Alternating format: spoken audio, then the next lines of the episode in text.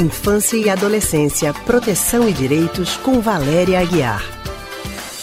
E já estamos na linha com Valéria Aguiar, psicóloga e psicanalista do Centro de Pesquisa e Psicanálise e Linguagem, CPPL. Valéria, muito boa tarde para você. Boa tarde, Anne. Boa tarde, ouvintes. Hoje a gente vai falar, gente, sobre o momento em que as crianças começam a descobrir o próprio corpo, né? Quem tem filho pequeno sabe que em algum momento do desenvolvimento da criança ela vai começar a tocar as partes íntimas.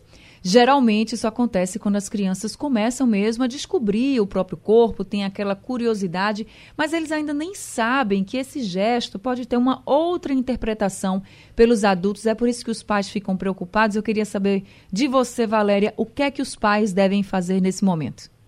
Pois é. Essa atividade de descoberta, de, do encontro de sensações corporais agradáveis faz parte da vida em todas as etapas do desenvolvimento humano.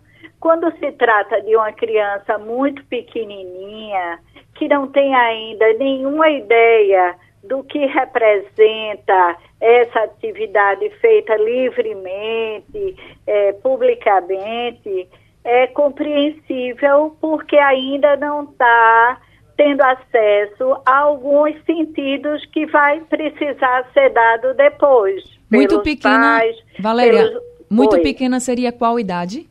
Um ano, um ano e meio, certo. não é?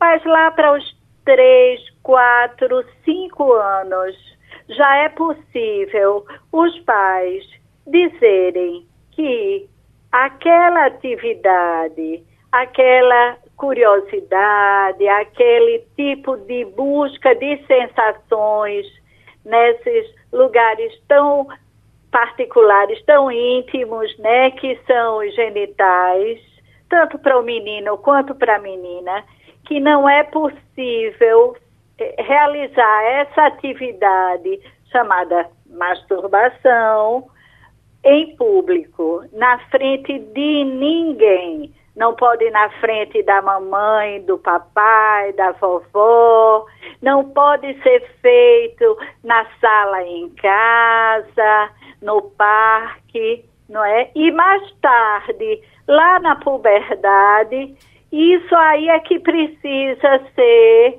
reafirmado e ser dito então que se trata de algo exatamente no âmbito da sexualidade que não pode ser feito na frente de outras pessoas. Dizer à criança de 4, 5 anos que ela não pode fazer aquela atividade na sala, não é? Mas é preciso então dizer que ela pode num lugar reservado né? Na frente de ninguém não pode. Então, ao dizer que não pode ser na frente das pessoas, na sala em casa, a criança vai entendendo que essa atividade, a busca dessa, dessas descobertas das sensações no próprio corpo, só vai ser possível no lugar reservado.